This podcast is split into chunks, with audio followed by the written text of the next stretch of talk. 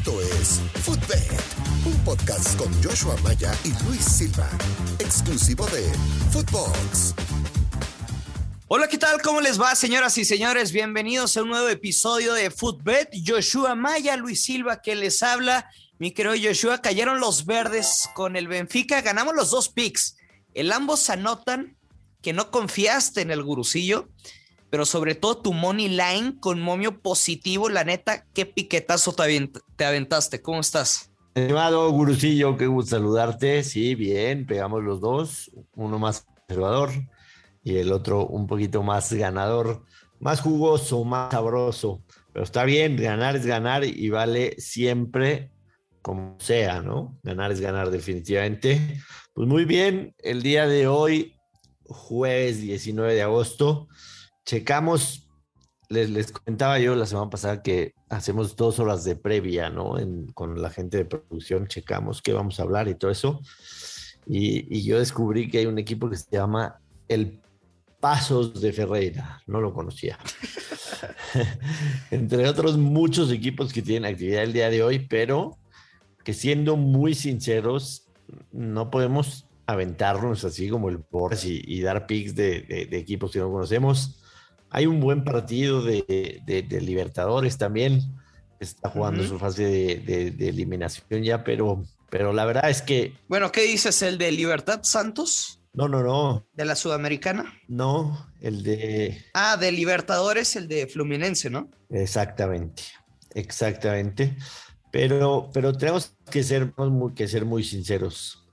Este, es, es difícil pronosticar ligas que, que, también a veces no las seguimos tan de cerca. Pues hay... ¿A poco usted no le entra a la liga de expansión? No, la liga de expansión no. ¿Ah? Pues Zapatillo Morelia, Atlante Cancún. sí qué pasa. Que yo soy de, de los modelos viejitos de las computadoras. Entonces, tengo un límite de megas en mi tatema, ¿me entiendes? Entonces, le empiezo a meter liga de expansión o, o, femenil y, y, y, se me va a quemar el disco duro, cabrón. Entonces, este, tengo que irme con cuidado. ¿Se calienta mucho se calienta, o qué? Se calienta mi cerebro y, y, tengo que irme con cuidado porque si hay mucha información ahí, entonces no la podemos perder. Ya le he metido muchas tarjetas para expandir la memoria, pero ya no caben más, o sea, ya la, la, la tarjeta madre está hasta la madre. Entonces ya no, ya no le puedo meter más.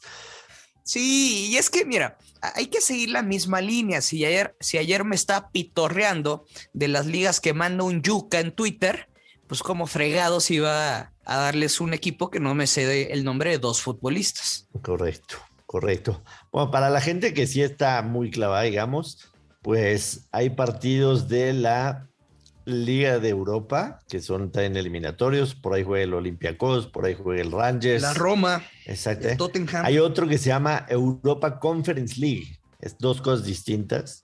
Y ahí juega Ándale. la Roma y juega el Tottenham. Y como decíamos, está la Copa, Sudam eh, la Copa Libertadores, la Copa Sudamericana. Pero, ¿qué te parece si hoy descansamos de picks? Ya dimos muchos ganadores. Y te quiero preguntar, quiero que me platiques cuál ha sido tu mejor apuesta que, que, has ganado. Yo te voy a contar la mía. Y una de esas que te siga doliendo a pesar del pasar de los años. Híjole. No, mira, pues es que la realidad es que la I-Liga fue un parteaguas en mi carrera como tipster. Neta, hice mucha lana y ahí están los tickets en mis historias destacadas de Instagram y que la mayoría fueron free picks. O sea, la gente fue testigo de, de, esos tickets, los publicaba antes y... Tenemos que hacer, tenemos que hacer un episodio especial. De las mejores apuestas. Esa... No, no, no. ¿De la I-Liga? De la I-Liga en, en, la pandemia. Saludos, Lalo Aguirre. Porque hay Saludos, Mudo Aguirre. cosas, hay tantas cosas allá atrás sí. que de verdad la gente lo debe de saber. Algún día lo, algún no. día lo contaré, pero a mí me propusieron ser cómplice de un amaño de partido en la I-Liga. Sopas. Sí. Un día hoy. Y en eso se canceló. Y en eso se canceló. Wow. Está wow. bravo, ¿no? El Muy tema. Bravo. Nunca lo, nunca lo había dicho, pero bueno, llegará su momento. Va. Me comprometo que sea en, yo no en este episodio, pero en este podcast sí. La, la I-Liga fue, digamos, en donde explotaste. Ahí la reventé. Ahí el gurusillo. Sí, sí, totalmente. Y, pero también no tenía cómo festejarlo porque estaba la cuarentena, claro. o sea. Yo me acuerdo que de las primeras apuestas que pegué, sí me fui a festejar con unos amigos pues un lugar en Insurgente Sur, al lado del Gallito, una muy buena taquería y qué bien se come también ahí, ¿eh? Claro, claro, claro. ¿Y alguna de esas derrotas que digas, uff, esta sí, esta sí no, no, me la, no me la puedo olvidar porque me dolió hasta, hasta el cogote? Es que fíjate algo, y hay que ser bien sincero, no sé si estés de acuerdo conmigo, supongo que sí. A mí me vale maldita la cosa mi bank, ciertamente. O sea, yo sé hasta dónde apostar, conozco mis límites, pero nunca se me va a borrar de la memoria cada que quiebro un bank.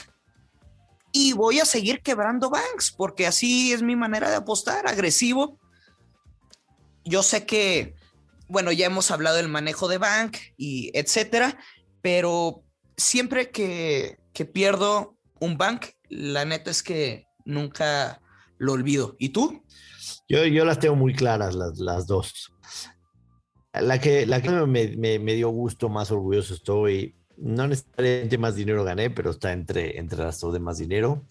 Este fue previo al Mundial de Alemania 2006. Previo al Mundial de Alemania 2006 mucha gente ya me empezado a conocer que, que, que, les sabía el tema de las apuestas, por supuesto, este, en el tema de los deportes. ¿Estabas en medios de comunicación? No, no, estaba en medios, no.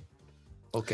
Y, pero, pero sí, o sea, tengo muchísima gente conocida, ¿no? Entonces, mucha gente me acercaba, Joshua, ¿quién va a ganar el Mundial? Italia. ¿Cómo Italia? Si está Brasil, si está Alemania, que es el local, si hay otros equipos fuertes, ¿cómo crees que Italia, va a ganar? Si está Francia, me decían, Dan Italia va a ganar el mundial. Entonces se empezó a armar una vaquita, una vaquita de como 300, 400 mil pesos y los metimos entre todos a que ganaba Italia el mundial y pagaba más 950 y cobramos casi 5 millones de pesos. Entonces, definitivamente esa, esa fue la, apuesta que más, que más orgullo. ¿Cuánto dijiste que cobraron? cobramos casi 5 millones de pesos. Millones de pesos. Correcto, correcto, pero no míos, porque se armó una vaquita, ¿no? Oye, ¿tú cuánto quieres meter? Va, tú le entras con esto y tu ganancia es para ti. ¿Cuánto, cuánto? Entonces juntamos casi 400 mil, 200 y fracción, pagaba más 950 y cobramos casi 5 millones de pesos. Esa fue estás loco, estás esa fue, loco. Esa fue la mejor que nunca se me va a olvidar. Y la peor, recuerdo un parlé una, un parlay, un, una phone bet de esas de 12, 13 posturas. 12, 13 posturas. Creo que le había metido 2 mil pesos, 3 mil pesos, que incluía toda la actividad del fin de semana. Ligas europeas, Liga MX, MLB, NBA, NFL, o sea, todo lo que vi el fin de semana lo metí en ese phone bet y me faltaba una sola para cobrar y era Cruz Azul local contra Morelia. Cruz Azul estaba buscando el liderato del torneo en la última fecha. Morelia era lugar 16 o 17 y ganó Morelia 1-0. 1-0. Esa apuesta me daba a ganar solito a mí el Fumbet como 400 mil y Cruz Azul me la tumbó. qué tontería, la neta. Sí. Pero bueno, yo creo que. Es que bueno, hay, buenas anécdotas y unas que también no podemos contar. O sea, porque si solo son de ti no hay bronca, pero involucra a otras personas que no quieres tener problemas con ellos. Claro. Yo creo que todos tienen, ¿no? Eh, una, una, historia de su mejor apuesta y la, que más les ha dolido, que, que difícilmente se va a ver. Sí. Los invitamos a que nos las compartan en redes sociales, su mejor apuesta y la peor apuesta. O sea, de cosas que, que hayan pasado extrañas. Claro, que tengan ahí bien guardadas en la memoria y que sean imposibles de olvidar. Hablando de la memoria, la neta, qué buen peliculón es la de Two for the Money, ¿no? Muy bueno, muy bueno, cómo no. O sea, como tipster y como apostador, pero más como asesor de apuestas es como, ah, te prende, te emociona. Un peliculón. Dices, peliculón. Quiero ser ese, quiero ser ese tipo. Sí, totalmente.